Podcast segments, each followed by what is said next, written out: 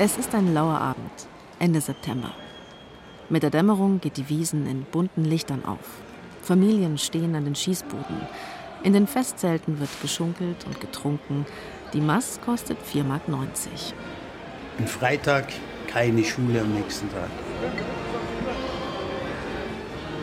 Es ist der 26. September 1980, das zweite Oktoberfestwochenende. Unsere Eltern haben uns noch neue Klamotten gekauft gehabt, ein paar Tage davor. Also wir gingen dann schon, ich sag mal, schick dahin. Hm? Blaue glänzende Schuhe, blaue glänzende Jacke. War damals zu der Zeit in Mode für Kinder. War top. Das Highlight 1980 ist die damals größte Achterbahn der Welt mit Doppellooping. Für mich war die Geisterbahn das Wichtigste. Mit zwölf Jahren will man Geisterbahn haben. und nicht Autoscooter, das interessiert nicht. Für Robert Platzer und seine Familie ist dieser Abend auf der Wiesen das größte, das Ereignis des Jahres. Er ist zum ersten Mal auf dem Oktoberfest, zusammen mit seinen Eltern, seinen zwei Schwestern, zwei Brüdern und einem Schulkameraden. Robert ist mit zwölf Jahren der drittälteste der fünf Platzerkinder. Er hat monatelang sein Taschengeld gespart für diesen Abend. Drei Fahrgeschäfte, das war klar, und dann ist Schluss. Kettenkarussell, Geisterbahn, was, was halt für Kinder möglich war. Hat es noch eine Zuckerwatte gegeben, Heliumballon und dann ist es weg. Ja, und dann sind wir auf dem Heimweg gewesen, Richtung Haupteingang. Gegen 10 Uhr abends machen sich viele auf den Heimweg. In einer halben Stunde werden die Wirte die Bierhähne schließen. Um 11 ist Schluss auf der Wiesen. 200.000 Menschen strömen in Richtung der Ausgänge. Auch die Familie Platzer. Da war ja eine Masse an Menschen. Also äh, meine Eltern haben immer gesagt, es wird zusammengeblieben. Also das war das A und O für meine Eltern. Acht Personen. Vorne die Kleinen, hinten die Großen, damit sie sich ja nicht verlieren. Also es ging ja gestaffelt. Da war der Ignaz, die Ilona, dann war ich, meine Schwester Sissi und dann der Willi und der äh, Schulkamerad dahinter und dann meine Mutter. Also wir waren gestaffelt nach vorne weg. In Richtung des Haupteingangs am nördlichen Rand der Festwiese, wo ein großer Torbogen den Anfang der Wirtsbudenstraße überspannt. Willkommen zum Oktoberfest steht da, in himmelblauen Buchstaben auf weißem Grund. Das war das erste und letzte Mal von der Wiesen, wo, wo ich die Wiesen gesehen habe. Ganz in der Nähe des Torbogens steht ein Verkehrsschild. Durchfahrt für Lastwagen verboten. Am Pfosten dieses Schildes hängt ein Papierkorb aus Stahlblech. Und in oder an diesem Papierkorb hantiert ein junger Mann an etwas herum. Die große Uhrensäule auf dem Vorplatz zeigt 22 Uhr und 19 Minuten.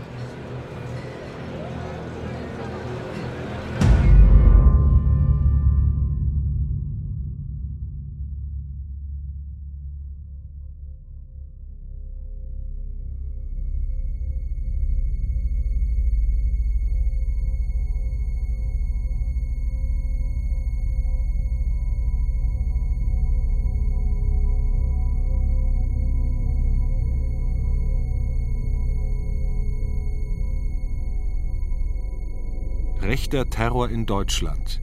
Vier Jahrzehnte rechtsextreme Gewalt. Eine Radio-Feature-Reihe. Folge 1: Die 1980er Jahre und das Oktoberfest-Attentat. Von Anna Bühler.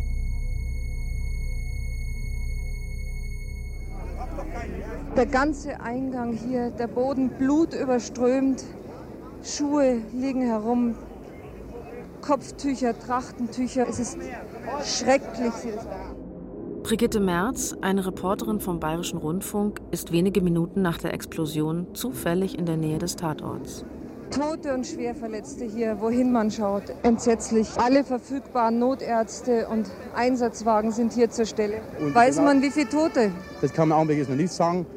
Augenzeugen berichten von einer 15, 20 Meter hohen Stichflamme, einem Feuerball. Der Knall ist noch kilometerweit zu hören. In einem Umkreis von 40, 50 Metern um den Ort der Explosion liegen zerrissene Jacken, Schuhe, Taschen, Trümmer, Mitbringsel vom Oktoberfest und Dutzende Körper.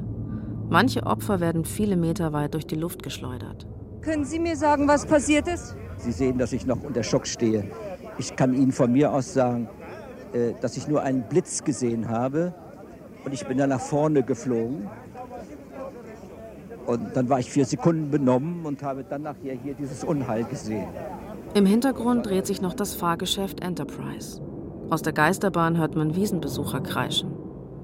Das muss eine Tat von einem Wahnsinnigen gewesen sein. Ich stehe da, wo jetzt so ungefähr in der Richtung und, und, und schaue da, weil ich auf jemanden so warte. Richtung Trambahn ja, raus. Ja, und warte. Auf einmal sehe ich, wie sie einer so hochspringt oder so, wie so eine Tüte hochschmeißt. Und dann hat es schon einen Knall gegeben und ich habe in dem Moment, als wenn ich es geahnt hätte, ich habe mich fallen lassen und, äh, und der Luftdruck hat mich dann ganz umgehauen und Leute sind über mich drüber geflogen und es war ein einziges Chaos. Das muss, ein, das muss ein Wahnsinniger gewesen sein. Das muss ein Wahnsinniger gewesen sein. Das kann kein Mensch nicht gewesen sein. Meiner Ansicht nach eine TNT-Explosion. Meiner Ansicht nach eine TNT-Explosion. Wie der die Tüten geschmissen hat. Die ist in der Luft, muss ihm die explodiert sein. Die Ermittlungen ergeben später, die Bombe war selbst gebaut. Eine britische Mörsergranate, aufgeschnitten und mit 1,4 Kilo militärischem Sprengstoff gefüllt. Ich nehme an, dass eine Bombe war, anders kann ich mir das nicht vorstellen. Also es war eine dermaßen Explosion. Sie sehen ja, was hier an, an, an, äh, an Toten und Verletzten rumliegt da. Irgendwo in dem Chaos kommt auch Robert Platzer zu sich.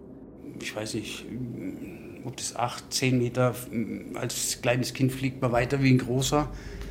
Ich bin halt zehn Meter anscheinend durch die Luft geflogen, weil ich war wieder hinterm Bogen gelegen. Und wir waren ja schon draußen am Papierkorb. Ja, und da musste ich den ganzen Weg wieder vor. Und dann sah ich natürlich die ganzen Menschen da liegen. Ich konnte nichts damit anfangen.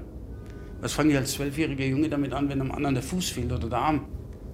Es waren keine Schmerzen da. Ich hatte weder äh, die Schmerzen im Gesicht vom Feuer. Ich habe da gar nichts wahrgenommen. Es ist so, als wären sie schwerelos, wie ein Astronaut. Sie spüren die Füße nicht mehr. Sie spüren auch kein anderes Körperteil mehr. Sie reagieren zwar, wie sie es als Kind gelernt haben, weiter und funktionieren auch weiter, aber sie nehmen erstmal gar nicht wahr, was ihnen fehlt. Aber der Junge weiß, dass er Hilfe braucht. Dann bin ich weiter vorgekrabbelt. Also dann bin ich auf allen vier gekrabbelt, weil dann konnte ich nicht mehr hoch. Und dann hat mich eine Frau an sich gerissen. Wie alt? Keine Ahnung, ich schätze mal 45, 50. Und dann habe ich keine Luft mehr bekommen. Hm? Dann war mir kalt und dann hat, hat sie er hat die Mund-zu-Mund-Beatmung gemacht. Und das war für mich eine der ekligsten Vorstellungen in meiner Kindheit. Weil ich mir gedacht habe, oh nein, nicht das. So, aber die hat mir da durchs Leben gerettet eigentlich.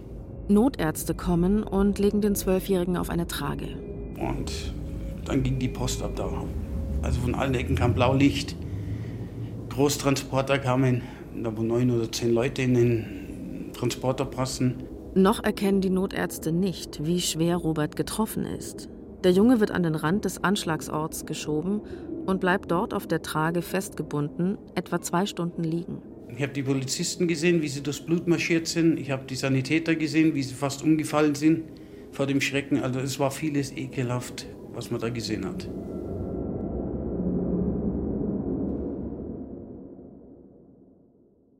Uhr 40. Ministerpräsident Franz Josef Strauß trifft an der Unglücksstelle ein. Etwa eine halbe Stunde nach Mitternacht trifft Politikprominenz am Anschlagsort ein. Der Strauß kam mit seinen Kindern an den Attentatsplatz mit seiner Tochter und mit seinem Sohn. Franz Josef Strauß, bayerischer Ministerpräsident, ist am 26. September 1980 mitten im Wahlkampf. Er ist Kanzlerkandidat der CDU-CSU und tritt neun Tage später gegen Bundeskanzler Helmut Schmidt von der SPD an. Journalisten, die dabei sind, schreiben später, Strauß und seine CSU-Leute hätten sich weniger um die Toten und Verletzten gekümmert als um den Wahlkampf. Es gibt eine improvisierte Pressekonferenz am Anschlagsort. Gewissheit, dass vor einer Stunde hier an dieser Stelle am Haupteingang zur Oktoberwiesen eine Bombe explodiert ist. Sie haben keine Genehmigung. Hinweise, die zur Ergreifung äh, der Täter führen. Hinweise, die zur Ergreifung oder Identifizierung der Täter führen, werden mit einer Belohnung von 10.000 Mark ausgestattet. Mitten in der geschockten Menschenmenge vor der Festwiese stehen Politiker, Vertreter der Polizei, der Wiesenwache, der Kripo. Wir hatten weniger als eine Stunde später alle Verletzten versorgt und in den Krankenhäusern nach noch ungesicherter Meldung müssten es mindestens 67 Verletzte sein. und es sind mit bisher gesichert acht Tote. Neun Tote. Neun Tote. Am 26. September 1980 sterben 13 Menschen.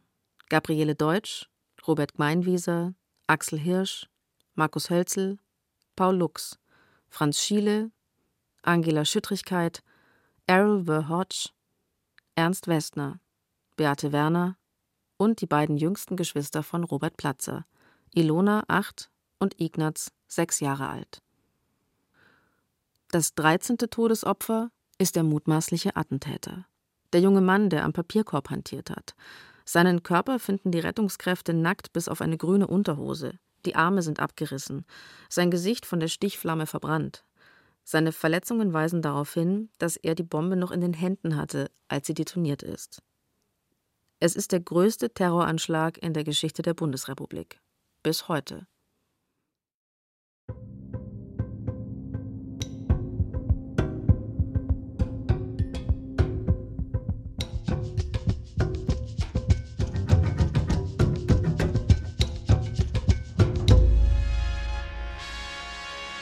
Tagesschau vom 28. September 1980. Guten Abend, meine Damen und Herren. Das Bombenmassaker von München geht offenbar auf das Konto des Rechtsextremismus. Die Ermittler finden am Anschlagsort nicht nur Körperteile des mutmaßlichen Attentäters, sondern auch Ausweispapiere. Die Ermittlungsbehörden sehen in dem 21-jährigen Gundolf Köhler den möglichen Bombenleger. Zwei Tage nach dem Anschlag ist also nicht nur der Name des Täters klar, erste Erkenntnisse sprechen auch dafür, dass er Kontakte zu einer rechtsradikalen Gruppe hatte. Es ist der Anfang von einer Ermittlungsarbeit, die bis heute viele Fragen aufwirft. Also da gibt es eine ganze Menge Ansatzpunkte, die wirklich danach schreien, dass man das genau untersucht. Der Journalist Ulrich Chaussy hat mittlerweile knapp vier Jahrzehnte zum Oktoberfest-Attentat recherchiert, hat Bücher, Filme, Radiobeiträge dazu veröffentlicht. In den 80er Jahren arbeitet er als junger Reporter beim Bayerischen Rundfunk, als ihm von einem Unbekannten Teile der Ermittlungsakten zum Oktoberfestattentat zugeschickt werden. Also ich habe einfach gedacht, es reicht nicht, diese Akten in Händen zu haben und daraus quasi abzuschreiben, sondern ich wollte mir selbst ein Bild machen, wie haben die Ermittler gearbeitet. Und da habe ich zu meinem Erstaunen diese interessanten Zeitverläufe festgestellt. Viele Details bringen Ulrich Chaussy zum Zweifeln. Denn auch wenn der Bombenleger schnell identifiziert ist, bleiben viele Fragen unbeantwortet. War Gundolf Köhler Einzeltäter? Oder hatte er Komplizen? Wie wurde er zum Terroristen? Und was wollte er mit seinem Anschlag erreichen? Im bayerischen Innenministerium wird der Name in die Datenbank des Verfassungsschutzcomputers NADIS eingegeben. Treffer. Köhler, so steht da, habe Kontakt zur sogenannten Wehrsportgruppe Hoffmann gehabt eine paramilitärische rechtsextreme Vereinigung, die erst vor wenigen Monaten verboten wurde. Köhler habe schon Mitte der 1970er Jahre an Übungen der Gruppe teilgenommen. Außerdem habe er Kontakt zu ihrem Leiter gehabt, zu Karl-Heinz Hoffmann. Die ersten Spuren führen also mitten ins Herz der rechten Szene, zu einer Gruppe, die nicht nur Ideologie vermittelt, sondern auch Ausbildung an der Waffe bietet. All diese Informationen dürfen eigentlich nicht nach außen dringen, damit die Ermittler ungestört arbeiten können. Der Generalbundesanwalt Kurt Rebmann verhängt noch am Sonntag, zwei Tage nach dem Anschlag, eine Nachrichtensperre. Aber da ist es schon zu spät. Jemand hat das Schweigen gebrochen und vertrauliche Informationen an die Presse gegeben. Das merkt auch Ulrich Chaussy. Als er für Recherchen in den ehemaligen Wohnort Gundolf Köhlers reist, erfährt er, dass Köhlers Freunde aus der rechten Szene dort schon kurz nach dem Anschlag von Journalisten über Ermittlungsdetails informiert wurden. Also noch bevor davon etwas offiziell bekannt gegeben wurde. Mit all diesen Informationen, weswegen alle Zeuginnen und Zeugen, die die Polizei im Abstand von einem Tag, einer Woche, weiß ich was, dann später aufsucht, alle bereits informiert sind. Für unabhängige Ermittlungen ein erheblicher Nachteil. Zeugen aus dem näheren Umfeld Köhlers könnten so gewarnt gewesen sein und sich untereinander abgesprochen haben. Ich habe mich gefragt, woher kann diese Information gekommen sein? Wer war der Tippgeber, der den Namen Gundolf Köhler und seine Verbindungen nach rechts an die Presse herausgegeben hat? Immerhin das konnte Ulrich Chaussy recherchieren. Die Spur führt ins bayerische Innenministerium. Der Leiter des Referats, das für den Verfassungsschutz zuständig ist, Hans Langemann, ist der Erste, der am Vormittag nach dem Anschlag von der Verbindung Gundolf Köhlers zur Wehrsportgruppe Hoffmann erfährt. Diese Informationen hat er an Journalisten der Zeitschrift Quick weitergegeben, damals eine der größten Illustrierten in Deutschland. Das ist ein Umstand, der einen natürlich zum Nachdenken bringt. Warum tut es der Staatsschutzchef im bayerischen Innenministerium? Warum unternimmt ein Mann, der als Geheimdienstler die Aufklärung von extremistischer Szene und terroristischen Strukturen betreiben soll, warum arbeitet der sozusagen gegen eine Aufklärung? Warum Hans Langemann den Quick-Journalisten den Namen Gundolf Köhler verrät, das lässt sich nicht mehr genau klären. Es ist auch nicht das einzige Mal, dass Langemann so etwas tut. Zwei Jahre später wird er festgenommen, weil er Informationen zu einer Geheimdienstoperation des Bundesnachrichtendienstes an die Zeitschrift Konkret herausgibt. Klar ist aber, mit seiner Aktion hat Langemann die Ermittlungen zum Oktoberfestattentat massiv behindert. Und sie nehmen neue Wege. Nur sehr, sehr bald verschwand dieser Rechtsextremismusverdacht vollständig, weil man diesen Gundolf Köhler betrachtet hat als jemanden, der gar nicht aus einer politischen Motivation, sondern aus einer Lebenskrise heraus äh, gehandelt habe. Zum Beispiel, weil er im Studium Probleme hatte und mit Frauen. Nach Mittätern oder einer rechtsextremen Einstellung wird kaum noch gefahndet. Warum wird die Spur nach rechts nicht weiter verfolgt?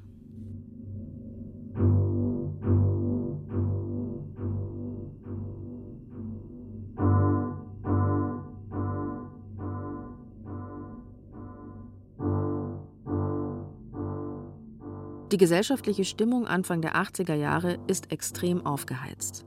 Das passiert in einer Zeit, in der es zu wachsenden Spannungen, ja zu einer Polarisierung kam im Jahr 1980. Das ist Hajo Funke, emeritierter Professor der politischen Kultur an der Freien Universität Berlin und Experte für Rechtsextremismus. Und zufällig oder nicht zufällig haben sich in dieser Zeit nicht nur in Deutschland, sondern auch eben in Italien und Frankreich Terrorattentate gehäuft, mit schrecklichen Folgen wie das Bologna-Attentat wenige Wochen vor dem Münchner Attentat. Anfang der 80er Jahre sind die Spannungen also groß. Aus vielerlei Gründen, erklärt Hajo Funke. Es ist die Hochphase des Kalten Krieges. Konservative haben Angst vor dem Verlust traditioneller Werte und dem Vormarsch des Kommunismus. Linke fürchten sich vor Militarisierung und Atomwaffen. Vielen steckt der Terror der Roten Armee-Fraktion noch in den Knochen und die harte Reaktion des Staates. Dazu kommt die Diskussion über die Aufarbeitung der Nazi-Verbrechen. Sie wird breiter geführt als je zuvor, ausgelöst durch die Fernsehserie Holocaust, die 1979 in den dritten Programmen ausgestrahlt wird. Und das hat die, die sozusagen auf Splittergruppen, wie Sie sagen, mit Attentaten ausfahren, also auch Rechtsextreme, auch Neonazis oder noch die alten Nationalsozialisten, mit ihrem wütenden Antikommunismus und mit ihrem noch wütenderen Antisemitismus aufgebracht. Um die Ausstrahlung der Holocaust-Serie zu verhindern, sprengen Rechtsextreme sogar zwei Sendemasten der ARD in die Luft. Die ersten rechten Sprengstoffanschläge im Nachkriegsdeutschland. Und in diese aufgeladene Stimmung fällt der Bundestagswahlkampf. Am 5. Oktober 1980 sollen die Wählerinnen und Wähler entscheiden. Kann Helmut Schmidt mit seiner Koalition aus SPD und FDP weitermachen? Oder wird Franz Josef Strauß Bundeskanzler, der erzkonservative Herausforderer aus Bayern? Ich hoffe, dass manche von euch, wenn, wenn ihr einmal älter werdet, einmal die Augen aufgehen werden, dass sie mal ihre Dummheit begreifen und dass sie merken, Einer, der wie kein zweiter polarisiert. Hier beschimpft er linke Demonstranten. Von 1933 getan haben.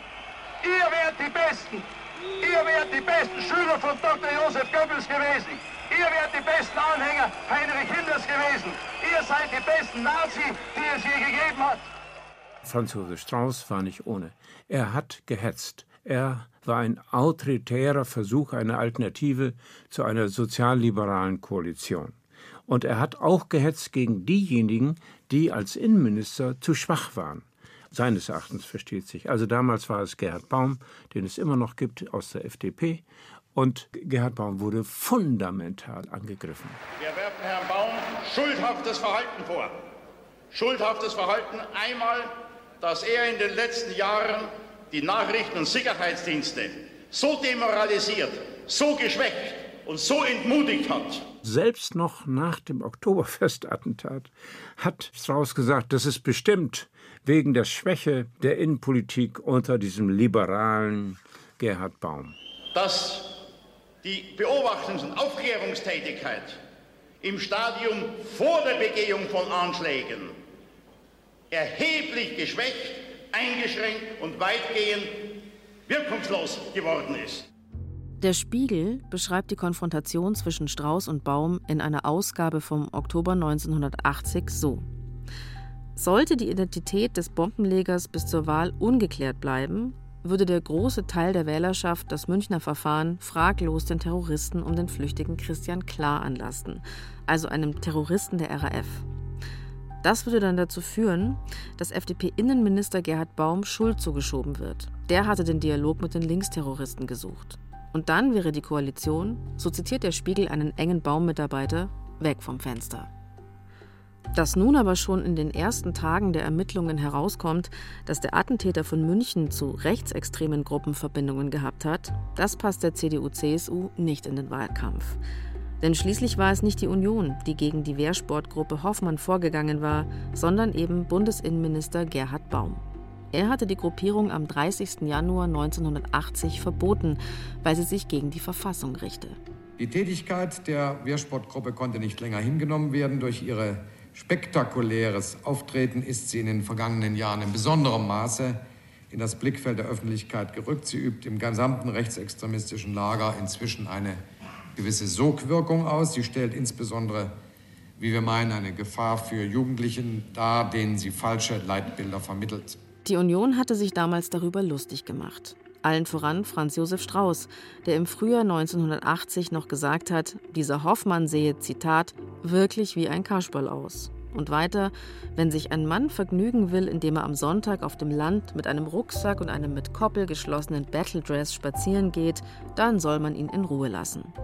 Diesen Anschlag in den Wahlkampf hineinzuziehen, in dieser ungewissen Lage, äh, das war schon sehr verantwortungslos. Das sollte man als Politiker nicht tun. Strauß hat es getan. Strauß unternimmt noch einige Versuche, die Schuld doch ins linke Lager zu schieben.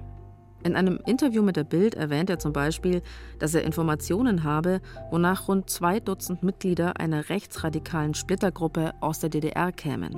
Das sei ein Komplott, meint er, der vom Linksterror ablenken solle. Doch es nutzt nichts. Am 5. Oktober verliert Strauß die Wahl gegen Helmut Schmidt und seine sozialliberale Koalition.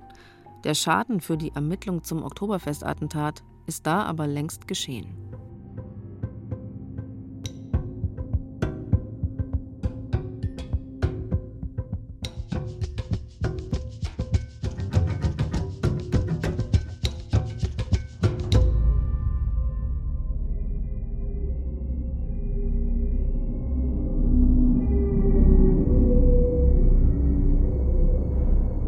Zurück zum 26. September 1980.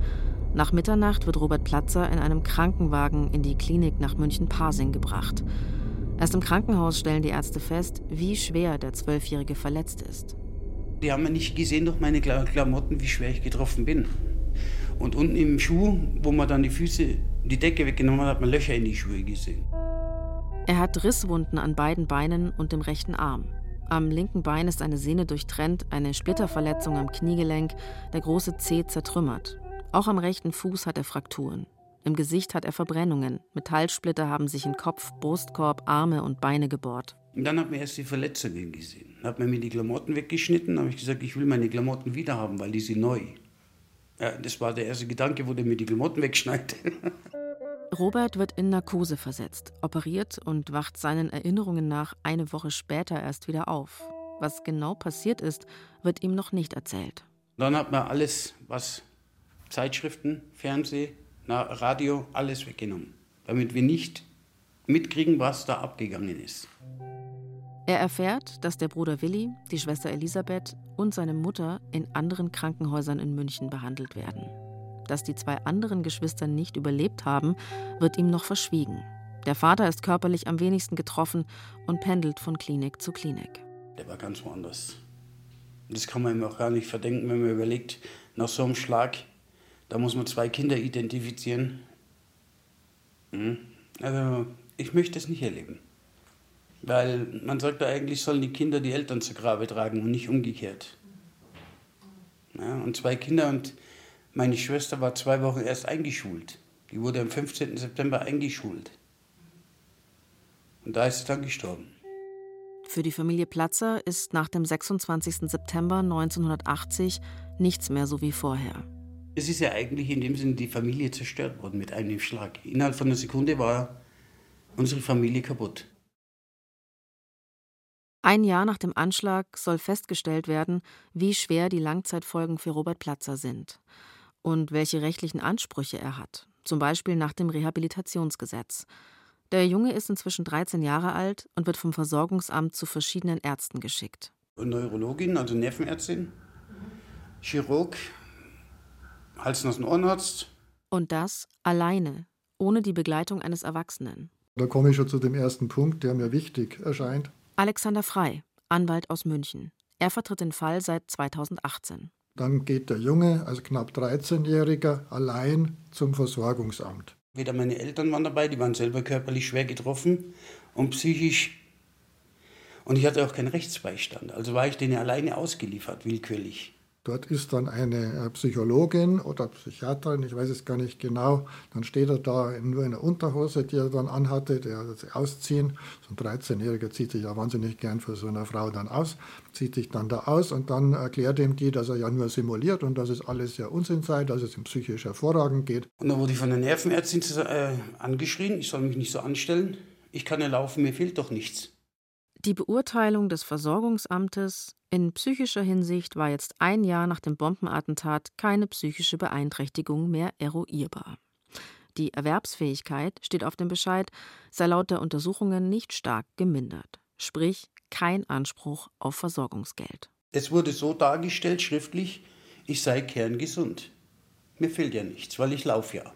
Das Laufen hat sich Robert in der Zwischenzeit selbst beigebracht. Ich hatte kein, keine Physiotherapie oder was, äh, die mir geholfen hätten. Ich habe alleine als Kind mit 13 das Gehen wieder gelernt.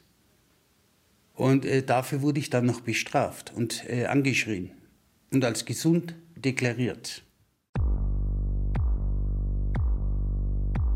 Das Oktoberfestattentat ist nicht der erste rechtsterroristische Anschlag, der die Bundesrepublik 1980 erschüttert. Der Rechtsterror ist da. Und er ist brutal. Der bisher folgenschwerste Anschlag der Rechtsextremisten, das Attentat mit Molotow-Cocktails auf ein Wohnheim vietnamesischer Flüchtlinge in Hamburg vor knapp zwei Wochen. Im August werfen Anhänger der rechtsextremen Terrorzelle Deutsche Aktionsgruppe Molotow-Cocktails auf eine Flüchtlingsunterkunft in Hamburg. Zwei Menschen sterben. Parolen wie Ausländer raus hatten die Täter an die Wand geschmiert. Der Anschlag war der dritte Gewaltakt gegen in der Bundesrepublik lebende Ausländer. Die Gruppe verübt insgesamt fünf Sprengstoff- und zwei Brandanschläge. In Hamburg aber sterben erstmals Menschen dabei. Vermutlich wurde die fanatisch ausländerfeindlich eingestellte Gruppierung von der Asylantenflut zu den Aktionen motiviert. Die Gruppe wird im September 1980 zerschlagen. Ihre Mitglieder werden verhaftet. Im Dezember, wenige Wochen nach dem Anschlag in München, sorgt ein doppelter Mordfall in Erlangen für Entsetzen. Am Tatort, einem Bungalow in der Erlanger Nordstadt, sind Mitarbeiter der Sonderkommission vom Landeskriminalamt München und dem Bundeskriminalamt Wiesbaden und der Mordkommission Erlangen seit nunmehr 24 Stunden mit der Sicherung und Auswertung der Spuren beschäftigt. Im Dezember 1980 klingelt es in Erlangen bei dem Verleger und Rabbiner Shlomo Levin an der Tür. Als er aufmacht, schießt der Rechtsterrorist Uwe Behrendt mit einer Maschinenpistole auf ihn. Auch seine Lebensgefährtin Frieda Pöschke wird ermordet. Die beiden jeweils letzten Schüsse wurden auf die bereits am Boden liegenden abgegeben. Über Ergebnisse kann im Augenblick nur gesagt werden, dass sowohl ein politisches Attentat als auch eine durch persönliche Motive gesteuerte Tat als möglich den Ermittlungen zugrunde gelegt werden müssen. Auch hier führen die Spuren, wie wenige Wochen zuvor schon auf dem Oktoberfest in München, zur Wehrsportgruppe Hoffmann. Doch nach einem Prozess wird Karl-Heinz Hoffmann selbst aus Mangel an Beweisen freigesprochen. Und Ende des Jahres 1980 erschießt der Rechtsterrorist Frank Schubert zwei Schweizer Grenzbeamte. Er hatte versucht, Waffen über die Grenze zu schmuggeln und wurde erwischt. Der Generalbundesanwalt Kurt Rebmann sagt daher später in einem Interview, 1980 habe der deutsche Rechtsterrorismus sein in Anführungszeichen großes Jahr gehabt. Wahr ist, auch in den folgenden Jahren sterben Menschen an den Folgen rechtsextrem motivierter Gewalttaten. Die Wurzeln des Rechtsterrorismus und vieler rechter Splittergruppen reichen aber viel weiter zurück. Sie haben in den 50er Jahren einige Gruppen, die, ja, einige Rechtsextremisten, die sich beteiligen an Aktivitäten auf dem Territorium der DDR, gegen die DDR, die in den Bereich des Terrorismus gehören. Das ist Politikwissenschaftler Gideon Botsch. Er leitet die Forschungsstelle Antisemitismus und Rechtsextremismus an der Universität Potsdam. Am bekanntesten ist ja sicher der Bund Deutscher Jugend, der 1952 ausgehoben wird und Pläne entwickelt hatte, wen man sozusagen beseitigen müsse am Tag X, am, möglicherweise beim Tag eines sowjetischen Einmarschs in die Bundesrepublik oder eines Umsturzes. Und das waren eben im Wesentlichen sozialdemokratische Politiker und Politikerinnen. Der Antikommunistische Bund Deutscher Jugend, kurz BDJ, gründet sich im Juni 1950 in Frankfurt am Main. Viele Mitglieder sind Ex-Offiziere der Wehrmacht oder der Waffen-SS. Sie organisieren gewaltsame Demonstrationen, singen Lieder der Hitlerjugend, schulen sich an der Waffe, sammeln Informationen über politische GegnerInnen. Ihre Motive sind dabei immer dieselben. Hajo Funke nochmal, der Rechtsextremismus-Experte aus Berlin. Zugleich gehört zu diesem rechten Terror, dass es eine Alternative zur Republik will. Sie wollen eine rassistisch oder ethnisch bedingte soziale Ungleichheit der Menschen. Sie wollen ethnische Homogenität. Sie richten sich gegen die Menschenrechte und die liberale Demokratie, und sie lehnen sie ab. Ende der 60er Jahre schlägt die Gewaltbereitschaft der rechtsextremen Gruppen dann noch immer öfter in reale Gewalt um. Ein wichtiger Wendepunkt ist das Jahr 1969. Da wird Willy Brandt Kanzler der ersten sozialliberalen Koalition. Und die erst wenige Jahre zuvor gegründete NPD scheitert an der 5-Prozent-Hürde. Das Entscheidende ist, die NPD hat ihre plus 4 Prozent für den Bundestag als schwere Niederlage erlebt. Und das hat dazu geführt, dass äh, sehr viele, auch junge Kader, aus der NPD gesagt haben, wir müssen jetzt radikaler werden. Wir müssen eine Aktion Widerstand gründen. Wir müssen uns gewalttätig organisieren. Die NPD schafft es nicht ins Parlament und die Bundesregierung setzt also auf Entspannung in der Ostpolitik. Viele Rechtsextreme macht das wütend. Sie radikalisieren sich weiter. Die Entwicklung zur Bereitschaft zur Gewalt hängt mit einer ganz eigenen Weltanschauung, die relativ hermetisch ist, zusammen. Wir wollen eine andere vierte, viertes Reich. Wir haben mit dieser West- äh, und vom Westen dominierten Republik nichts am Hut.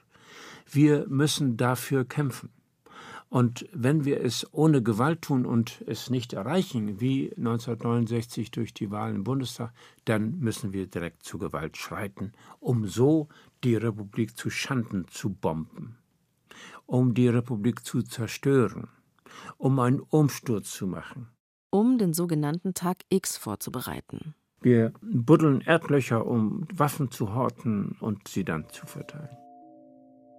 So bilden sich zu Beginn der 70er Jahre rechtsradikale Splittergruppen, wie die Wehrsportgruppe Hoffmann. Gründer und Namensgeber dieser Gruppe ist der damals 35-jährige Karl-Heinz Hoffmann. Er ist einer der bekanntesten Rechtsextremisten der Bundesrepublik seine Wehrsportgruppe soll am Ende auf 600 Mitglieder angewachsen sein. Das Schloss Ermreuth im bayerischen Oberfranken ist das Hauptquartier.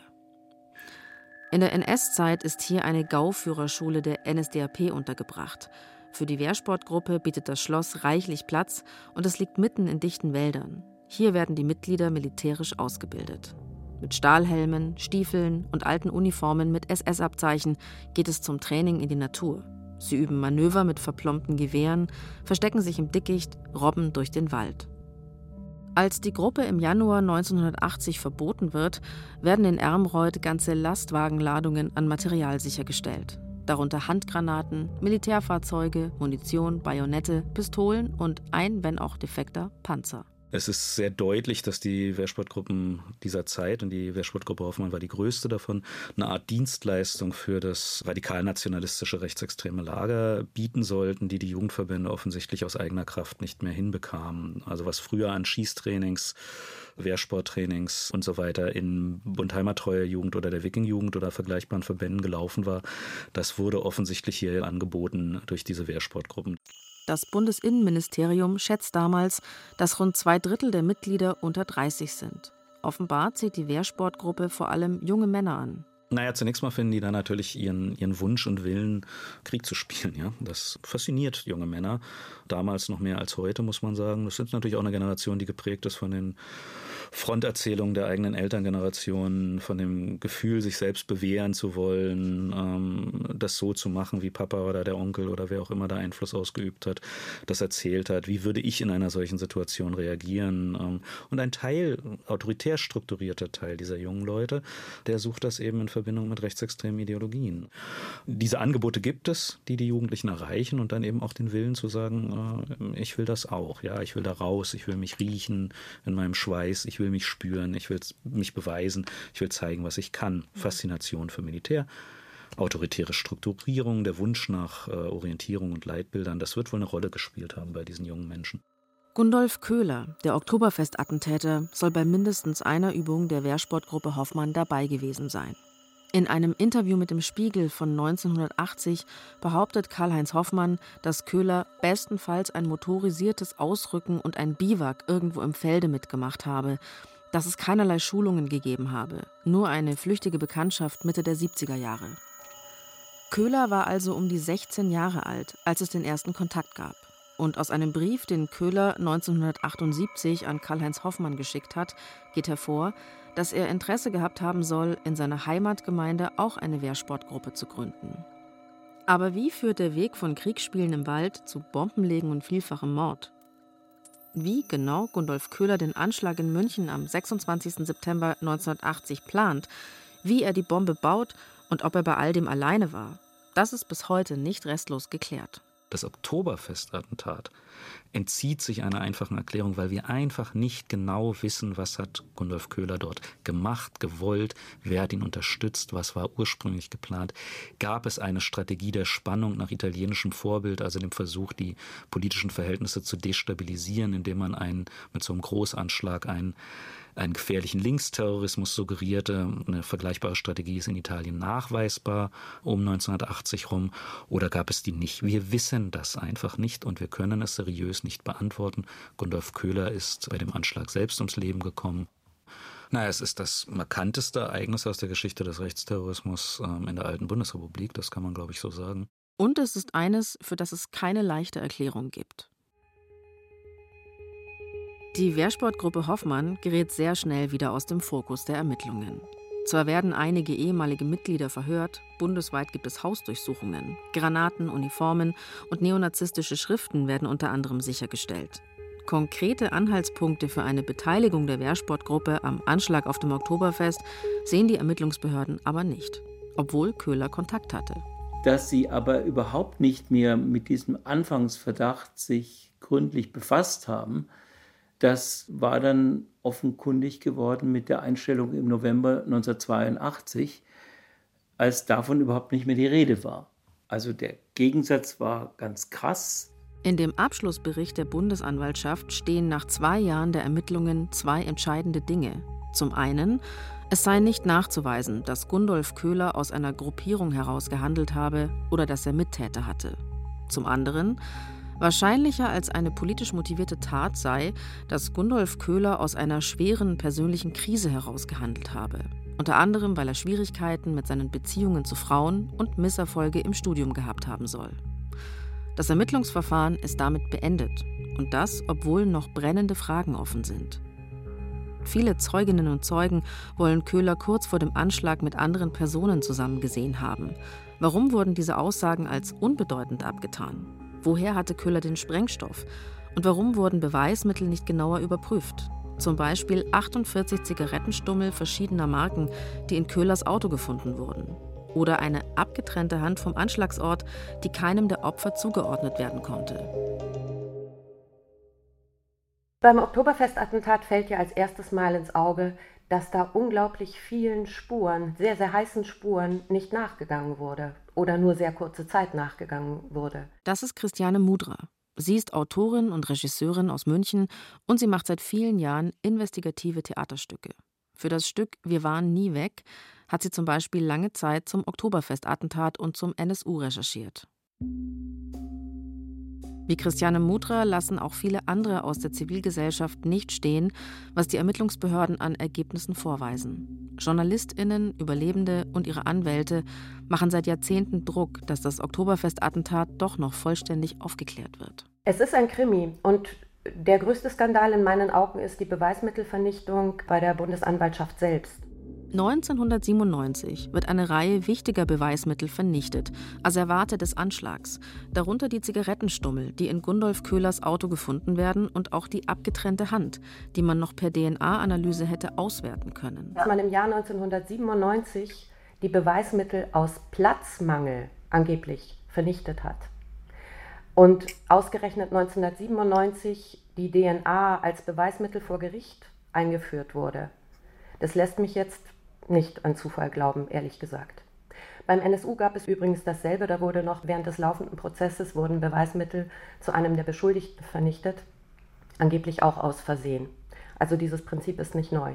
Mich irritiert es nur sehr, wenn das bei einer Staatsanwaltschaft, also bei der höchsten Staatsanwaltschaft Deutschlands passiert. In den Jahren nach 2010 wandelt sich das gesellschaftliche Klima. Das Versagen von Polizei und Landeskriminalämtern bei der Mordserie des NSU ist vielen Politikern noch peinlich bewusst. Der Druck aus der Öffentlichkeit wächst, wenigstens die Ermittlungsfehler beim Oktoberfestattentat wieder gut zu machen. Außerdem sind neue Zeugenaussagen aufgetaucht, die darauf hinweisen, dass Gundolf Köhler doch Mittäter gehabt haben könnte. So berichtet eine Krankenschwester aus Hannover, Ende September 1980 habe sich auf ihrer Station ein Mann behandeln lassen, dem eine Hand fehlte und dessen Unterarm zerschmettert war. Der Mann habe sich verdächtig verhalten. Zu fragen, woher seine Verletzungen kamen, habe er immer geschwiegen. Und irgendwann sei er einfach verschwunden. Im Dezember 2014 ordnet der Generalbundesanwalt darum die Wiederaufnahme der Ermittlungen zum Oktoberfestattentat an. Sechs Jahre lang ermittelt die Sonderkommission 26. September nochmal grundlegend. Es werden mehr als 1000 Zeugen vernommen, Akten gesichtet, Spuren bearbeitet, der Tatort rekonstruiert. Im Juli 2020 werden die Ermittlungen final eingestellt. In seinem Abschlussbericht gibt der Generalbundesanwalt immerhin zu, dass die ursprüngliche Annahme zum Tatmotiv falsch war. Gundolf Köhler habe wohl doch nicht aus persönlichem Frust gehandelt, er war ein Gesinnungstäter mit rechtsextremistischen Motiven, der die Bundestagswahl 1980 beeinflussen wollte. Es ist die offizielle Bestätigung für etwas, das vielen Beobachtern des Falls seit Jahren klar war. Auch in der wichtigsten Frage bringen die zweiten Ermittlungen keine neuen Erkenntnisse, nämlich ob Gundolf Köhler Komplizen hatte. Auch der Mann mit der fehlenden Hand aus dem Krankenhaus in Hannover wird nie gefunden. Zwar könne die Möglichkeit einer Beteiligung weiterer Personen als Anstifter, Gehilfen oder Mittäter nicht ausgeschlossen werden, schreibt der Generalbundesanwalt, aber, Zitat, durch die Ermittlungen ist nicht ersichtlich geworden, wie sich eine etwaige Beteiligungshandlung konkret eingefügt haben könnte. Es bleibt also dabei. Gundolf Köhler gilt weiter als Einzeltäter. Das Ergebnis im Juli 2020 bezeichnen viele als ernüchternd auch Christiane Mudra. Ich sehe ehrlich gesagt die aktuelle Presseerklärung vom Generalbundesanwalt. Da bin ich doch vom Wortlaut immer wieder sehr irritiert. Irritiert ist sie vor allem davon, dass die Ermittler heute nicht deutliche Fehler von damals eingestanden haben. Gerade jetzt so im Rückblick auf das Oktoberfestattentat mit der langen Zeit, die dazwischen liegt, 40 Jahre, kann man ja durchaus ohne große Risiken auch Kritik an der Arbeit der Ermittlungsbehörden damals üben. Doch dieses Eingeständnis kommt nicht. Mir geht es darum, dass es ja ganz essentiell für uns alle ist, ein Vertrauen in die Sicherheitsbehörden zu haben und ein Vertrauen in den Rechtsstaat. Denn das ist wirklich eine massive Säule unserer äh, Demokratie. Und die wird aktuell sowieso genügend von rechter Seite angegriffen. Insofern würde ich mir wünschen, dass die Sicherheitsbehörden wirklich zu einer Fehlerkultur finden, damals wie heute. Man hätte aus den Fehlern der NSU-Ermittlungen lernen können. Versäumnisse hätten verhindert werden können. Stattdessen wiederholen sich gewisse Muster, so Christiane Mudra. Beim Oktoberfestattentat haben wir das natürlich ganz klar mit dem Einzeltäter und in einer Variation auch beim NSU, wo eben von einer singulären Vereinigung aus drei Personen die Rede ist in der Anklageschrift der Bundesanwaltschaft.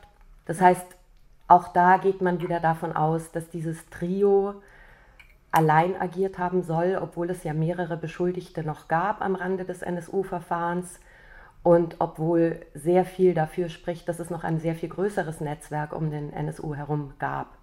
Das wurde eben auch da ausgeblendet. Und dieses Prinzip zieht sich meines Erachtens bei sehr vielen Terrorvorfällen aus dem rechtsextremen Milieu durch.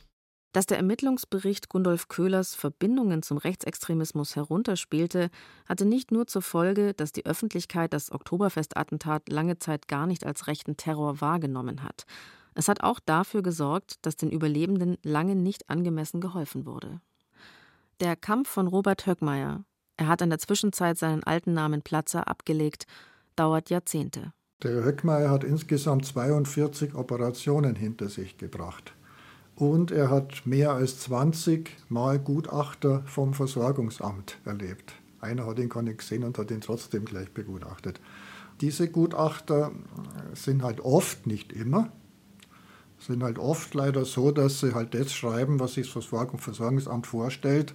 Und das geht halt leider in die Richtung, dass man möglichst Ansprüche auch ablehnt. Das ist eine finanzielle Frage.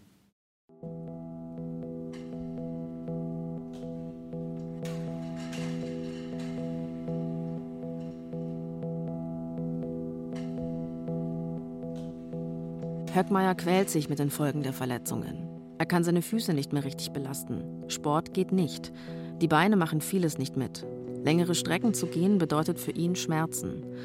Jahrelang scheitert er immer wieder beim Versorgungsamt, doch noch Bezüge zu erhalten.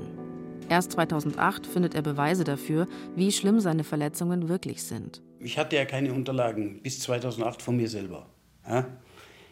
Und dann wollte ich wissen, weil immer Schmerzen immer Probleme. Und ich wollte wissen, woher kommt das? Weil wenn ich gesund bin, kann ich nicht solche Schmerzen haben. Ja, ich wusste, dass ich verletzt bin. Ich wusste aber nicht, wie schwer. Weil ich hatte keine Unterlagen, wie gesagt. Hm? Und erst 2008, wo ich halt dann die ganzen Kopien mir ziehen habe lassen vom Versorgungsamt, da wusste ich erst mal, wie schwer es mich getroffen hatte. Multiple, punktförmige metallische Fremdkörpereinlagerungen im Bereich des gesamten Schädels. Trümmerfraktur des Grund- und Endglieds der Großzehe, Fremdkörpereinlagerungen im Thorax. Das alles liest Robert Höckmeier 28 Jahre nach dem Anschlag. Und immerhin, vier Jahre rückwirkend bekommt er die ihm zustehende Rente gezahlt. Doch mehr als 20 Jahre wurden ihm keine Leistungen gezahlt. Sein Kampf um die Entschädigung, der dauert bis heute an. Ja, meiner Meinung nach müssten bei solchen hm, gravierenden Attentaten, wie das da war, wo dann die ganze Familie zerstört wird und so weiter, muss natürlich jemand da sein, der vom ersten Tag an sich um den kümmert. Das heißt, es muss gleich geklärt werden, welche Ansprüche er bekommt. Äh, Rehabilitationsgesetz, Opferentschädigungsgesetz, aber es muss natürlich auch ein Fonds da sein, der dann die Leute wirklich ernsthaft hilft. Auch um die Attentäter, den Attentätern klarzumachen, dass der Staat sich hier um die Betroffenen auch wirklich kümmert. Das gehört für mich auch dazu. Ich werde auch von vielen Seiten bin ich schon gefragt worden, ob ich Rachegefühle hege oder so. Ich habe keine Rachegefühle. Ich beschäftige mich nicht mit so einem Blödsinn. Ich kenne doch diese Menschen gar nicht. Ich kann doch nicht auf irgendeinen Menschen losgehen und Rache üben wollen, nur weil mir einer durch so einen Schlag mein Leben fast genommen hat oder zerstört hat. Mit dem Jammern kommt man nicht weit. Ja, ich habe mein Leben in den Griff gekriegt. Ich habe gesagt, es äh, geht irgendwie weiter. Ich habe gesehen, meine, meine zwei Geschwister haben es nicht gepackt. Ja, meine Schwester hat sich 14 Jahre nach dem Anschlag das Leben genommen mit 24 und mein Bruder hat sich mit 42 vor die U-Bahn geschmissen, weil sie es seelisch einfach nicht verarbeiten konnten. Und es war ja auch nie Hilfe da. Robert Höckmeier will kein Mitleid, aber er will, dass seine Stimme gehört wird. Ich bin ein Überlebender, ich bin kein Opfer, ich bin nicht tot. Und Und ich habe genauso das Recht, wie jeder gesunde Mensch, am Leben teilzuhaben, Spaß zu haben und nicht als Mensch zweiter Klasse gesehen zu werden, der nur einen Kostenfaktor darstellt.